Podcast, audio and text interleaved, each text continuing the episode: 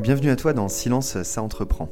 Je suis William Sadrin de l'association d'entrepreneurs IoT Valley, l'écosystème toulousain de référence dans l'accompagnement des startups B2B qui innovent avec la data.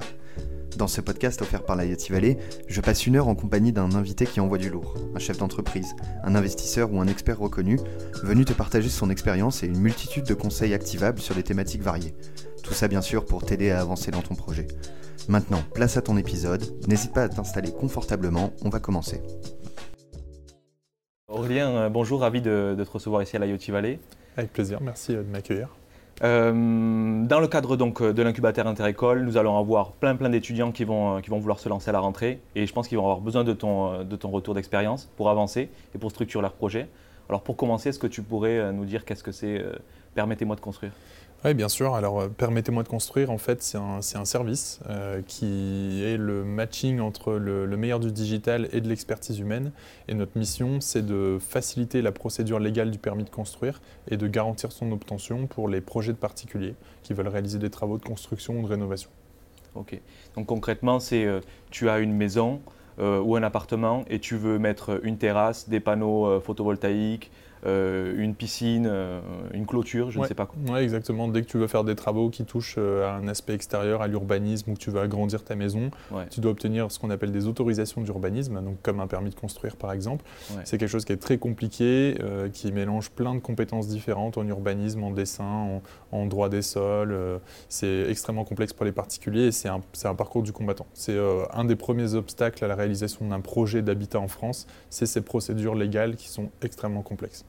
Alors aujourd'hui, tu as, 25 ans. Et euh, comment est-ce que tu t'es mis dans un truc hyper complexe, urbaniste euh, euh, Comment est-ce que tu t'es lancé dans, ce projet-là?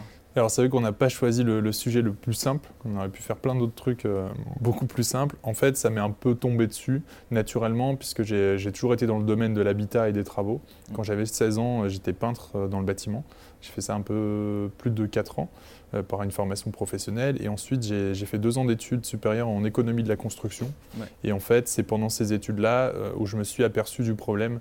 je me suis rendu compte que les particuliers avaient besoin d'aide et qu'il n'existait pas vraiment de services satisfaisants sur le marché ou alors des services, mais pas vraiment digitaux, pas vraiment avec une bonne expérience client, euh, euh, pas fluide du tout. Je me suis intéressé au sujet et petit à petit je l'ai développé. Au départ, pendant, enfin, à côté de mes cours, pendant un peu plus de deux ans en fait, euh, je gérais la boîte à côté ça, de mes cours. Ça, en freelance et tu, tu faisais ça Oui, exactement. J'étais en freelance et je faisais ça à côté. Et puis au départ, je copiais les modèles que j'avais trouvés. J'étais simple dessinateur en bâtiment. Et puis petit à petit, j'ai mis un peu de marketing, j'ai mis un peu de com, j'ai essayé de faire un, un site, j'ai créé le premier site moi-même. Et au fur et à mesure, ça s'est fait comme ça. Et ensuite, j'ai continué à le développer euh, quand je suis rentré en école de commerce, que, que j'ai fait juste après euh, ces études-là. Et en fait, pendant plus de deux ans, j'avais la boîte euh, à, côté de mes, à côté de mes études. Ok, donc ça ne te gênait pas entre les cours et donc du coup, tu étais en alternance? Oui. Ça ne te gênait pas d'avoir un double. Enfin, je pense que ça devait être assez intense? Bah, il fallait le gérer effectivement parce qu'il y avait la boîte. On venait de lever des fonds. J'étais encore étudiant. On avait déjà trois salariés. Je devais gérer mon alternance, la boîte euh, et l'école, une semaine par mois. Mais c'était une bonne opportunité parce qu'en fait, euh, je faisais mon alternance chez Laura Merlin France. Et Laura Merlin nous a donné l'opportunité d'incuber, permettez-moi de construire, pendant un peu plus de 18 mois et me laisser euh, le champ libre totalement pour que je puisse développer la start-up au sein du grand groupe et trouver des synergies business avec, avec Laura Merlin. Il y a, il y a de ça, enfin, dans, dans l'ère du temps, il y a pas mal de, structures d'accompagnement qui sont en train de se, de se, de, se créer, de, se lancer, ou en tout cas qui, essaient d'attirer euh, euh, des, entrepreneurs, soit pour des effets de communication, soit pour des relais de croissance, qui mhm. cherchent vraiment. Euh, toi, qu'est-ce que tu as retiré de, de, Leroy Merlin? Comment ça s'est passé? Qu'est-ce qu'ils t'ont apporté? Et je crois que tu aussi, es aussi passé par Euratech pendant, juste après ta période d'études. Même question, qu'est-ce que qu'est-ce que t'ont apporté ces deux structures-là? Bah, Sur Leroy Merlin, le projet au départ j'étais tout seul, donc forcément l'opportunité de le développer euh, euh, dans le cœur du réacteur du, leader français de l'habitat, bah, c'est une super opportunité. Euh, c'est win-win parce que les grands groupes se rendent bien compte qu'ils n'arrivent pas à innover, malgré toute la communication qu'ils peuvent faire. Ils n'arrivent pas à innover, c'est lent, ils n'ont pas les bonnes méthodes. Donc ils ont appris vraiment entre guillemets de moi et du projet sur euh, comment on innove plus rapidement, comment on bouscule euh, l'interne, comment on, met des choses sur le marché rapidement, comment on itère. Et moi j'ai appris de tous les métiers Leroy Merlin parce que j'étais dans le e-commerce en fait chez Leroy Merlin. Donc j'ai appris le SEO, le SEA, le content, le juridique, la com, j'ai appris plein de choses et on a travaillé pour trouver des synergies business et Leroy Merlin nous donnait la possibilité de tester en fait euh, dans leur magasin, sur leur site internet de manière euh, hyper, euh, hyper agile. Donc ça, c'est vraiment l'accès au marché qui nous a été facilité grâce à Laura Merlin et, aux moyens qu'ils nous ont mis à disposition. Et le premier moyen qu'ils m'ont mis à disposition, c'est quand même du temps, parce que pendant 18 mois d'alternance, mon temps était consacré à Permettez-moi de construire à 90% du temps. Et ensuite, la phase euh, à Euratechnologie où on a suivi le programme d'accélération et on a suivi aussi le programme d'innovation euh, à Stanford, dans la Silicon Valley avec, avec Euratechnologie. C'était une opportunité euh, de dingue aussi. Et là, on était vraiment sur l'accélération, comment on valide bien notre product market fit, comment on se pose les bonnes questions, comment on ne fait pas les erreurs courantes qu'on a quand même faites. Mais, mais Euratechnologie, c'est bah, en tout cas dans, la région euh, lilloise, c'est vraiment le, lieu où il faut être si on veut porter un projet d'innovation euh, au sens euh, très large. On a toutes les compétences, l'écosystème est hyper puissant. donc il, fallait qu'on soit à Euratechnologie si on voulait aller vite, c'était certain. Donc d'un côté, sur donc, le roi Merlin, c'était plus j'acquiers des compétences et je me forme sur tous les métiers, la chaîne de valeur du e-commerce, ce que tu en fais aujourd'hui, permets-moi de construire. Et Euratech plutôt réseau et aller chercher du business sur des Enfin, tu t'es fait entourer de, C'est exactement ça. Le Roi Merlin, c'était une période plutôt d'incubation et euh, le, euh, Technologie, plutôt une période d'accélération. Il y, a, il y, a, une question euh, hier soir qui, euh, qui, était revenue, enfin, en tout cas, qu'il y a pas mal d'étudiants qui se posent. C'est OK, je, je peut-être je ne suis pas prêt pour me lancer, entreprendre, etc. Et, et pour autant, du coup, qu'est-ce que je vais faire? Je vais faire mon stage dans un grand groupe, mmh. je fais mes six mois, je fais mon stage, je prends deux ans, disons, d'expérience euh, chez euh, un grand industriel ou dans une grande marque, etc. Et ensuite, peut-être que je me lancerai dans l'entrepreneuriat. Mm. Euh, est-ce que tu vois que ça a fait la différence? Ou est-ce que toi, tu aurais fait le. Enfin, c'est ce que tu as fait. Tu avais fait le choix au début. Tiens, je vais, je vais aller chez le roi Merlin, je vais prendre l'expérience chez eux. C'était un peu ton idée. A, posteriori, si tu regardes un petit peu ton expérience, est-ce que tu aurais refait la même chose? Est-ce que tu aurais pris deux ans de plus pour, pour apprendre encore plus parce que tu te sentais peut-être pas prêt? Ou est-ce que tu, aurais refait le même, euh, même bah, parcours? De toute façon, il n'y a pas de bonne recette ou pas. Euh, aller faire son stage dans un grand groupe et prendre de l'expérience pour après potentiellement lancer une boîte, c'est très bien. Il y en a qui le font et, qui lancent des super boîtes après. Euh, faire l'inverse, c'est très bien aussi. Moi, au départ, effectivement, j'avais tapé à la porte de Laurent Malin pour faire une alternance classique en marketing et j'avais prévu plutôt de mettre mon projet de côté pendant ce temps-là. Et j'ai eu l'opportunité de, de, développer le projet chez Laurent Merlin, donc je pouvais faire les deux.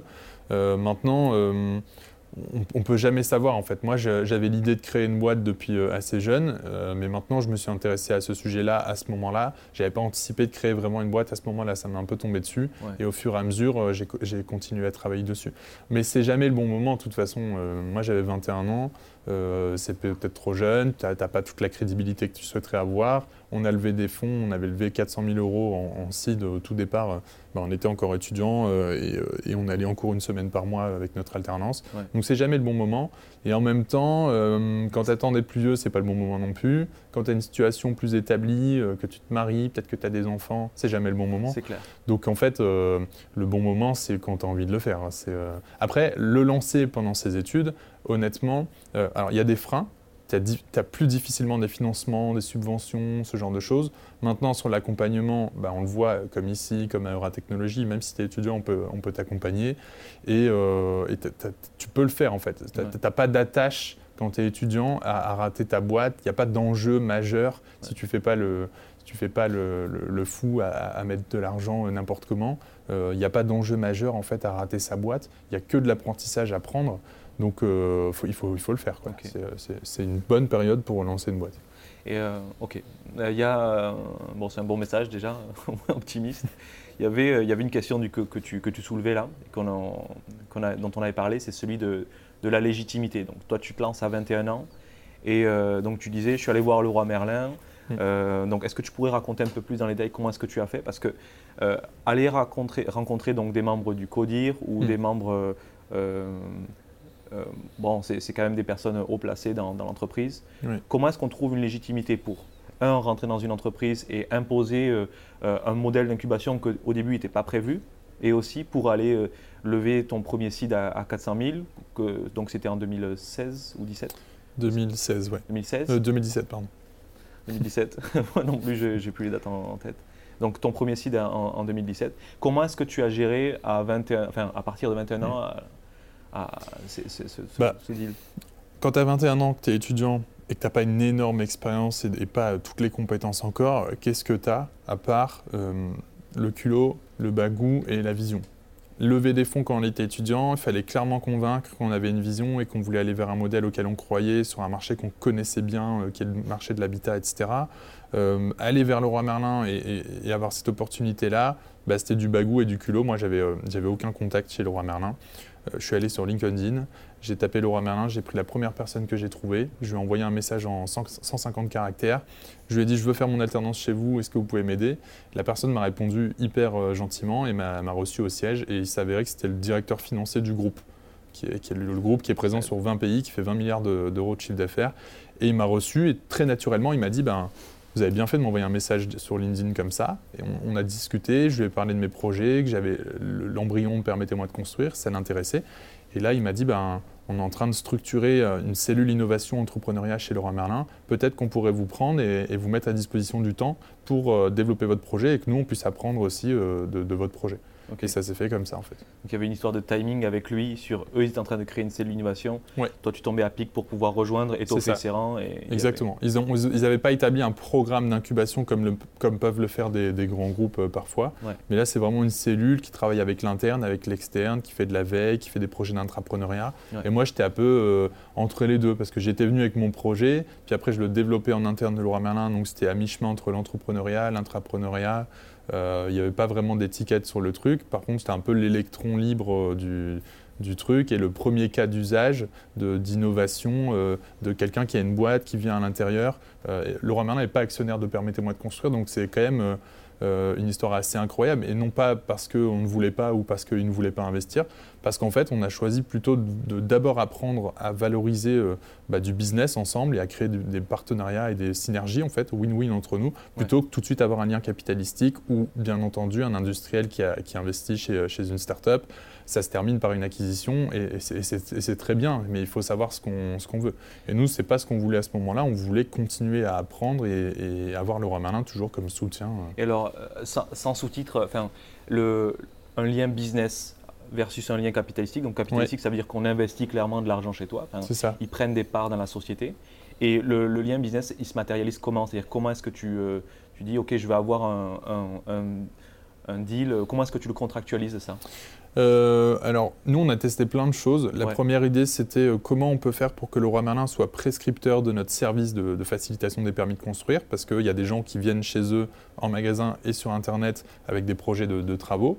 Donc, on a fait en sorte que le roi prescrive notre service. Ça a plus ou moins marché. On y a mis plus ou moins l'effort et les moyens. Ensuite, la deuxième euh, vision, c'était, bah, nous, on détecte des projets de travaux on facilite les permis de construire et grâce à ça, on sait identifier euh, quand est-ce que les gens vont avoir besoin des matériaux, quel type de matériaux, comment ils vont réaliser leurs travaux, etc.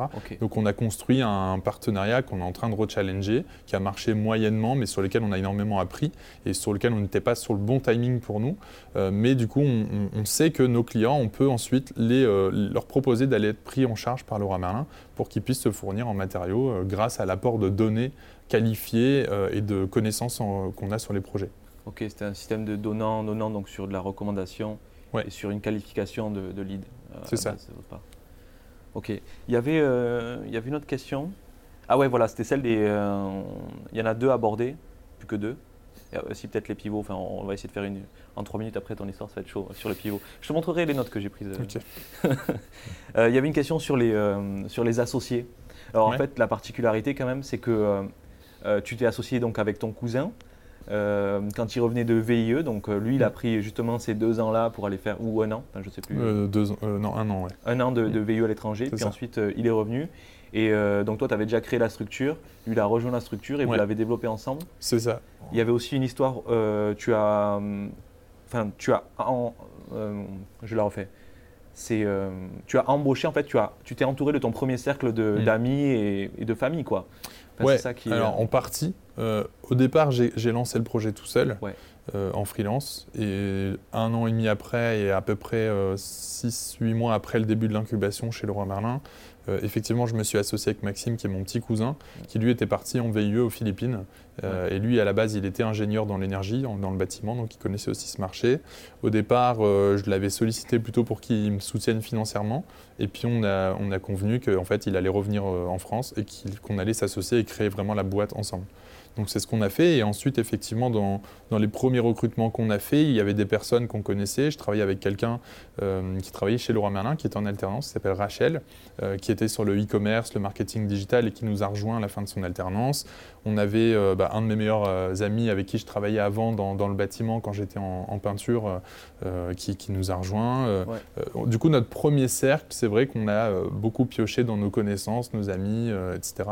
Et ensuite, ce premier cercle-là a coopté d'autres gens aussi de confiance. Et maintenant, dans le troisième cercle, là, on commence à avoir des recrutements euh, euh, de personnes qu'on ne connaissait pas euh, spontanées dans un process de recrutement normal. Donc pour toi, enfin, il y a eu des freins, à- enfin, il y a des avantages, des inconvénients à recruter, euh, enfin, à s'associer avec son cousin et Ouais. son meilleur ami. C'est quoi? Oui, effectivement, il y, a, il y a beaucoup d'avantages, il y a quelques inconvénients. Les avantages, c'est que ben, euh, à qui on peut plus faire confiance que quelqu'un de sa famille euh, qu'on connaît depuis 25 ans et qui plus est avec qui on est proche depuis longtemps. Ouais. Euh, donc on sait que ben, on peut se dire les choses, on peut se parler, on peut s'embrouiller parfois, on a ce lien qui, qui, bah, qui nous lie auquel euh, on euh, on peut pas passer à côté. Donc euh, ça c'est un avantage par exemple, la confiance c'est un avantage. Après les inconvénients c'est qu'il faut savoir faire la part des choses quand on est euh, au bureau ou quand on est en rendez-vous. On n'est pas cousins, on est associés et, Ouais. et on est les, les- les directeurs généraux de Permettez-moi de construire. Donc ça, il faut faire, faut faire avec. Ça, ça change un petit peu la relation que tu as forcément avec ton associé si c'est ton cousin. Alors, je ne dis pas qu'elle se dégrade, elle est, même plus forte parce qu'on vit une aventure ensemble et on est dans le même bateau, mais tu n'es plus que cousin. Tu es cousin et associé euh, du- d'une entreprise. Donc fondamentalement, ça change quand même la relation. Donc il faut être à l'aise avec ça. Maintenant, euh, il y a plein de- d'exemples. en fait, il y a tout. Il y a des exemples qui, qui te montrent que bah, ça n'a pas marché et des exemples qui te montrent euh, qu'il y a des grandes familles en France euh, qui ont réussi à construire des, des business incroyables et avec qui ça fonctionne. quoi. Ok, ouais. Non, c'est le, c'est bien sûr le, le feeling qu'il y a avec la personne. Est-ce que tu, est-ce que, est-ce que vous vous sentez prêt? Est-ce que, est-ce que vous êtes ok sur, le, sur la manière dont vous allez prendre les décisions Mhm. aussi? Qui doit prendre la Ouais, décision en complètement. de. Bah, il faut que les rôles soient bien répartis. Ouais. Maxime, il est euh, euh, directeur général dans l'entreprise, il a une position de customer success, euh, mais c'est plutôt moi le CEO qui gère opérationnellement la boîte et, euh, et tous. Je sais que Maxime, c'est mon bras droit, mais on n'essaye pas tous les deux d'être entre guillemets le chef.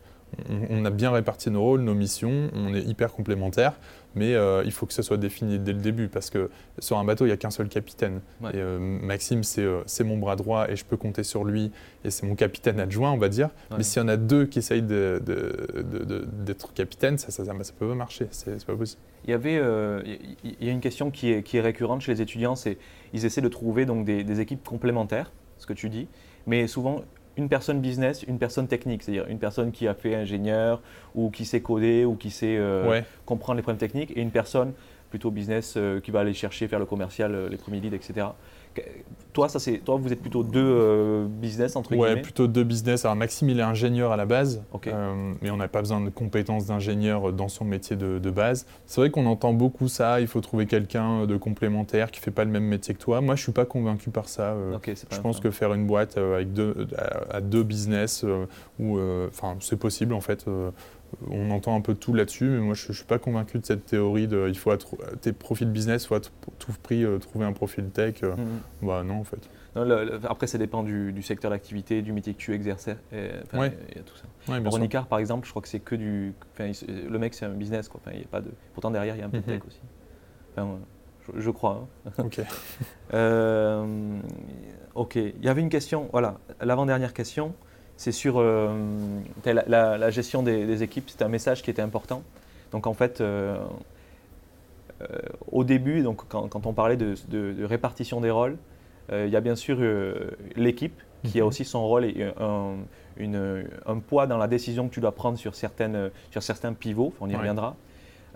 Comment est-ce que se passe la relation entre les équipes et la prise de décision et comment tu écoutes tes équipes? Dans quelle mesure tu les écoutes? Alors, Au début, c'est compliqué. euh, En tout cas, c'était compliqué parce que, euh, en tout cas pour mon cas personnel, et je peux témoigner que de mon cas, Ouais. euh, quand j'ai créé la boîte tout seul pendant mes études, ensuite quand j'ai commencé à développer ma première équipe et avoir mes deux, trois premières personnes, euh, il y a de l'ego dans tout ça parce que euh, c'est ton bébé, tu l'as lancé pendant tes études, etc. Du coup, tu prends les décisions toi-même. Moi, j'ai pas suffisamment consulté mon, mon équipe et je les ai pas suffisamment écoutés au début, ce qui nous a valu de faire des pivots ensuite et, euh, et de, et de perdre du temps, de l'argent et de l'énergie, euh, alors qu'on m'avait dit certaines choses ou pas faire certaines choses et je les écoutais pas parce que tu as l'impression d'être piqué toi personnellement, parce que c'est ton bébé et entre guillemets, il y a deux ans, permettez-moi de construire, c'était moi, tu vois. J'incarnais permettez-moi de construire. Maintenant, j'arrive à avoir beaucoup plus de recul là-dessus où bah, moi c'est Aurélien et permettez-moi de construire, c'est une société que j'ai créée et que je gère, mais demain potentiellement je l'aurais pu parce que je sais pas, elle sera vendue ou parce qu'on échouera ou j'en sais rien. Du coup, il faut arriver à se détacher de ça, il faut arrêter de dire que ta boîte c'est ton bébé. Parce que par exemple, un bébé, tu vas jamais le vendre. Et ben, une boîte, tu vas la vendre un jour. Donc, il faut arrêter d'avoir ce lien euh, indé- indélectible. euh, euh, c'est pas, possible en fait. Donc, au début, moi, j'écoutais pas assez mon équipe. Maintenant, euh, j'y arrive mieux. Et il faut accepter en fait que quand tu commences à recruter ton équipe, tu n'es plus tout seul dans le bateau, que tu recrutes des gens pour qu'ils te disent que parfois tu es en train de faire des conneries ou parfois de te dire que ce que tu es en train de faire c'est bien aussi. Mais il faut les écouter, il faut les consulter. Alors parfois c'est un peu schizophrénique parce que tu as ta vision de fondateur et Ouais. tu vas aller dans la, dans la direction et tu sais où tu veux aller. Mais sur le chemin qui, qui te mène à cette vision, il faut quand même écouter les gens et, euh, et prendre en compte ce qu'ils te disent. Par exemple, est-ce qu'il y a une, une décision Donc, euh, je crois qu'il y avait celle du chatbot où toi, tu avais lancé l'initiative. Ouais. Euh, où là, bon, mais, euh, c'était une, une- une vision de ta part, ou en tout cas une idée du produit où, où ton équipe t'a suivi. Puis une autre où euh, ils n'ont pas osé justement te suivre, ou en tout cas ils Mm. t'ont dit qu'après, ils t'ont dit c'est vraiment une erreur ce que tu as fait. Ouais, c'est ça. Ouais. Le, le chatbot, euh, le tunnel de conversion qu'on a aujourd'hui, qui, est un- qui est un chatbot qui est associé à une vue euh, cartographique, euh, c'était une idée que j'avais, j'étais convaincu que ça allait marcher, et mon équipe me disait, ah, on n'est pas sûr euh, euh, que notre profil client, il va être à l'aise à utiliser un chatbot, etc. Ouais. Donc on a pris le risque, je ne les ai pas écoutés, on l'a fait et ça, et ça a marché. Aujourd'hui, ça marche très très bien. Par contre, sur d'autres décisions, euh, par exemple, euh, moi j'ai voulu élargir le spectre des services que Permettez-moi de construire propose, au-delà de la facilitation du permis de construire. Ouais. Beaucoup trop tôt, en développant une grosse plateforme, en mettant de l'argent sur un prestataire au tout début. Et oui, il y avait certaines personnes de mon équipe qui m'avaient dit T'es sûr qu'on va faire ça? Et moi je dis Oui, oui, on va faire ça parce que Permettez-moi de construire, c'est plus que le permis de construire, c'est tel et tel et tel service. Au final, on l'a fait, ça a duré six mois, on a mis un billet de 30-40 000 euros, et au bout d'un mois, on a supprimé littéralement le code et on l'a mis à la poubelle parce qu'on s'était planté, on n'avait pas consulté les clients, il n'y avait pas de business, il n'y avait pas de marché sur les autres services qu'on voulait développer. Et quelques mois après, tu as des personnes de ton équipe qui disent Ouais, bah ouais, mais ça, je te l'avais dit. Et toi, comme tu n'as pas écouté, bah, tu te souviens même pas qu'il te l'avait dit parce que tu étais dans ton truc, tu n'étais pas à l'écoute de, de ton équipe. Quoi.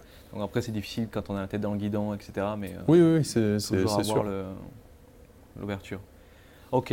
Est-ce que, euh, petit challenge, est-ce que tu peux. euh, en- Alors, moi, je, je- je connais bien euh, l'histoire et les, les- les- les trois pivots que tu as fait. Mhm. Est-ce que tu peux, en, en quelques minutes, nous faire le- le- l'historique de ta boîte pour savoir euh, d'où tu es parti et où est-ce que tu en es avec les différents euh, moments d'inflexion, les pivots que tu as dû opérer parce que euh, soit tu as fait des erreurs, soit tu as dû t'orienter sur un marché, Mhm. soit tu t'es recentré. Bah, en fait, au début, c'était très simple et on se rend compte maintenant qu'on revient énormément aux fondamentaux de ce que je faisais quand j'étais tout seul et qu'entre guillemets, on n'était pas encore une start-up.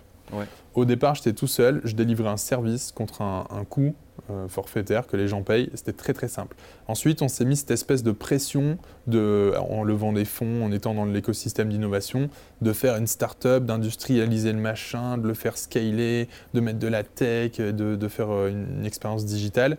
Et on a fait des choix pourris. Là, c'était chez euh, Euratech. euh, ce- Même depuis 2016. même chez Leroy Merlin, Ah, euh, ouais, bien sûr, on, on a, on a développé, on avait développé un réseau national de facilitateurs avec des gens qui étaient partout en France et on leur demandait une mission en fait qui, qui, qui ne pouvait pas, qui ne pouvait pas réussir. Et ça, ça nous a fait perdre du temps. Le fait d'avoir euh, élargi notre offre de service hyper rapidement et d'avoir mis un nouveau truc sur le marché sans consulter nos clients, sans consulter euh, l'équipe, bah, c'était une grosse erreur. Tout ça parce que tu te dis, bah, le permis de construire c'est bien, mais euh, on, on touche pas assez, de- on touche pas assez de monde là-dessus. En fait, on, captait euh, trois leads par semaine entrant sur le site et on se disait, bah, c'est parce qu'on est trop spécialisé, on est trop sur le permis de construire. Du coup, au lieu de faire que ça, on va faire ça, plus ça, plus ça, plus ça, et comme ça, on va toucher plein de gens en même temps à différents stades de leur projet. Sauf que ça n'a pas marché. Et le pivot qu'on a fait, c'est de se recentrer uniquement sur le service du permis de construire, de réexprimer une offre très claire, très simple, limpide sur une homepage. Et en un mois, on est passé de 30 leads à 150, puis de 250. Et aujourd'hui, on est à plus de 1000 leads par mois. On est à plus de 100 000 visites par mois, alors qu'on est toujours uniquement sur le sujet du permis de construire.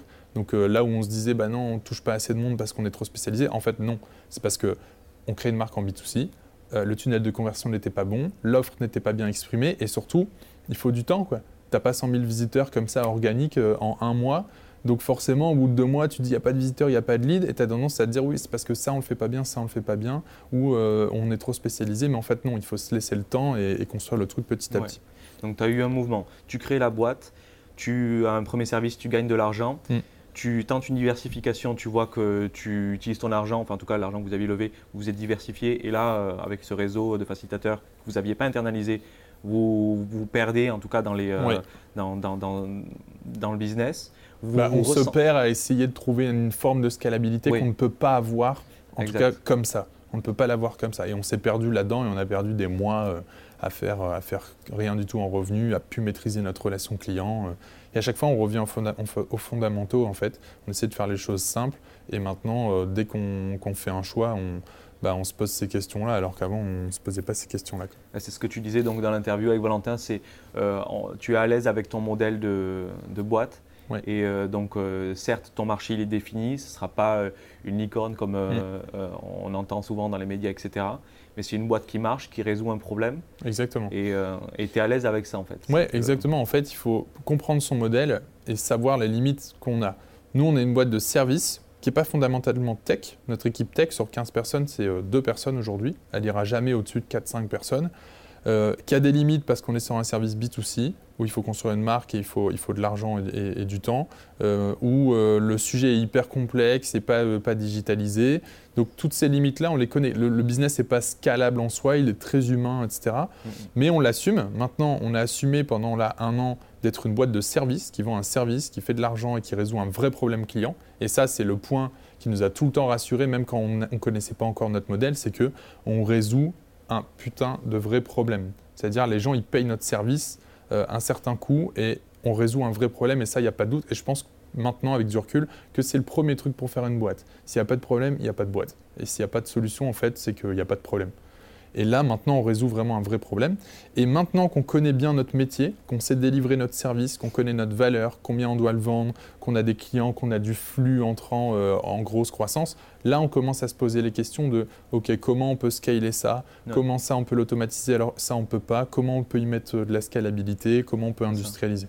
Une partie un peu euh, forfaitaire, servicielle. C'est ça. Et ensuite, maintenant, aussi d'automatiser. Exactement. Parce que tu as, des business qui par leur modèle, sont scalables et tech. Et euh, tu crées une appli, tu la crées une fois et tu la distribues. Mais il y a beaucoup de business où, euh, qui ne sont pas foncièrement scalables, et c'est ce, ce, dont on a parlé avec Valentin dans, dans Coup d'État, où les gens, les investisseurs, l'écosystème, etc., les premières questions qu'ils te posent, c'est comment ça scale, comment tu peux automatiser, euh, comment ci, comment ça. Mais d'abord, avant de scaler, d'automatiser le machin, c'est peut-être bien de comprendre son métier en le faisant manuellement. quoi parce que c'est là où tu apprends euh, sur, les, sur les clients, sur les gestes métiers, sur les features que tu dois développer. Et il faut arrêter de se, mettre la pression de comment on automatise ça, comment ça scale. Ben, si au début ça automatise pas et que ça scale pas, mais que ça crée de la valeur, très bien. Il faut, il, faut, il faut le faire. Et après, tu te poses ces questions-là. Quoi. Faire les choses dans l'ordre. Non, c'est euh, une bonne prise de recul et euh, maturité par rapport à. Merci pour le message en tout cas, c'est cool. Euh, j'avais donc le dernier point. Euh, je ne sais pas comment est-ce que tu peux le, faire en, trois minutes, mais euh, en fait l'idée c'était que tu nous parles de, de, l'acquisition B2C. Alors l'idée c'est que donc la plupart des vidéos qui ont été tournées, donc soit avec Julien Quintard. Alors Julien Quintard c'est un mec qui, qui, qui, est venu, qui incarne si tu veux le parcours pour les entrepreneurs étudiants, et il a fait une boîte B2B. En gros il a vendu Infinite donc c'est un, truc SaaS à Docker. Euh, il est, euh, voilà, donc il a fait son, son, son biz, il, tout va bien pour lui. Et donc lui B2B, les autres personnes que nous avons fait venir, à chaque fois c'était punaise, je crois que c'était du 90% en B2B. Donc en fait, j'aimerais avoir ton retour sur le canal d'acquisition B2C. Qu'est-ce que c'est le B2C Comment est-ce qu'on s'y prend pour avoir le... Bah, Alors moi, le B2C, c'est ce que je connaissais le mieux parce que j'ai été peintre dans le bâtiment, J'étais au contact de gens, de particuliers qui, qui, nourrissaient vraiment des, projets de travaux, d'habitat, euh, des projets hyper importants, des projets de vie en fait. Et c'est pour ça que je suis allé peut-être euh, inconsciemment vers un projet B2C. Maintenant, effectivement, c'est on peut considérer ça comme une faiblesse dans notre business au même titre qu'on n'est pas hyper tech, pas hyper scalable, on est sur un sujet hyper complexe et en plus on est B2C. Et la plupart des boîtes B2C, au bout de trois mois, elles lâchent l'affaire et elles pivotent en B2B. Bah, nous, on ne pivotera pas en B2B parce que ce qu'on veut, c'est créer une vraie marque B2C. On veut que Permettez-moi de construire, ça soit un réflexe et ça, soit, euh, enfin, ça soit tout le temps euh, associé au permis de construire, comme le Bon Coin va être associé à euh, vendre des objets sur Internet. Donc, ce n'est pas un pivot qu'on fera. À chaque fois, on nous dit quand est-ce que vous pivotez en B2B. Non, ce n'est pas un pivot qu'on fera. Peut-être qu'on développera d'autres offres où on va adresser aussi le B2B. Maintenant, c'est effectivement plus complexe pour arriver à bah, avoir des leads, à faire de l'acquisition. Et nous, on a pris le parti tout de suite de créer une stratégie d'inbound marketing en allant euh, capter les gens à, la phase où ils se posent des questions de pédagogie sur bah, j'ai tel projet, euh, est-ce que j'ai besoin de faire une déclaration, un permis de construire, etc. Mais on les capte aussi par euh, le pourquoi et pas le comment. C'est-à-dire que nous, chez Permettez-moi de construire, ce qu'on vend dans notre marketing, dans notre relation commerciale, c'est pas du comment. Le comment, c'est le permis de construire, sauf que le permis de construire, c'est pas sexy. Les gens s'en fichent, c'est du papier, des plans, c'est de la complexité, c'est de l'angoisse, c'est la mairie, machin. Ce qu'on vend aux gens, c'est pouvoir réaliser les projets d'habitat de leurs rêves, et c'est ça qui leur parle, et c'est la première partie, en fait, c'est la clé qui te permet de réaliser ces, projets-là. Donc ça, c'est un moyen vraiment de, de rendre un sujet pas hyper sexy, euh, en une marque euh, facilitante, experte, innovante et bienveillante envers nos clients. Maintenant, on a construit toute cette stratégie d'inbound. Euh, depuis le jour 1, on n'a quasiment pas fait d'acquisition payante. Pour l'instant, on commence maintenant à mettre un petit peu de paid, etc. Mais 95% de notre trafic, c'est du SEO, du référencement naturel. on capte un trafic hyper qualifié sur, sur nos articles de blog. Et ensuite, ces, ces visiteurs, ils arrivent dans notre tunnel de conversion et on a des leads entrants où là où il y a un an, on en faisait 3, 3 à 4 par semaine, aujourd'hui on en fait jusqu'à 70 entrants par jour, qualifiés de gens qui sont venus sur notre site, qui sont allés au bout de notre chatbot et qui attendent qu'on les conseille et que potentiellement on leur vende notre service de facilitation. De facilitation. Donc toi, tu n'as pas fait de, euh, de, de test euh, on parle de landing page où euh, tu fais un test sur le marché, tu mets de l'as dessus, genre sur Facebook, je regarde si, ton, si tu as une sorte, un semblant de product market fit. Toi, tu as direct produit des tu es, à l'aise aussi avec la communication, tu as produit des blogs, tu t'es as renseigné, tu as documenté en fait professionnellement parlant le, le, permis de construire. Et c'est comme ça que tu as construit la, le, ça. boîte. Mais au début, on a fait ce type de test parce que quand j'étais euh, freelance et que j'avais créé le premier site internet, c'est un simple site vitrine. Forcément, je n'avais pas encore les compétences de, content, de SEO, etc. Donc j'avais acheté un petit peu de pub sur Google, un peu sur page jaune, et j'avais eu mes premiers leads. Et en fait, ça, c'était le, pendant mes études, c'était le MVP de ce qu'on fait aujourd'hui. J'avais fait une dizaine de clients moi-même où j'étais étudiant, où j'avais jamais fait un permis de construire de ma vie, pour être honnête. J'ai appris à le faire après. Euh, et où les clients m'avaient payé euh, X centaines d'euros, X milliers d'euros pour que je gère toutes leurs procédures. Donc je savais déjà en fait qu'il y avait un marché, qu'il y avait des gens qui le demandaient, parce que j'avais déjà 10 clients qui m'avaient payé sur un an pour que je puisse gérer leurs procédures. Mais ensuite, on a fait quelques tests d'AdWords, etc. Mais au tout début, on a vu que ça coûtait une fortune et que déjà on ne maîtrisait pas bien, parce que c'est un métier de gérer des enchères euh, d'AdWords. On a d'abord développé une stratégie de contenu éditorial. On a créé une dizaine d'articles qui ont fait le, la locomotive en fait de notre trafic qu'on a toujours et qui drive un bon trafic aujourd'hui. Et aujourd'hui, on a environ 200 articles sur notre blog et ça génère 100 000, visites. Ça ne coûte pas un, centime, à part le temps qu'on passe bien sûr à les écrire, à les optimiser, à les, à les, euh, modifier, etc. Ok. Bon, c'est cool. Je pense qu'on a, on a tout dans la boîte. En tout cas, merci beaucoup. Cool. Bah, avec plaisir.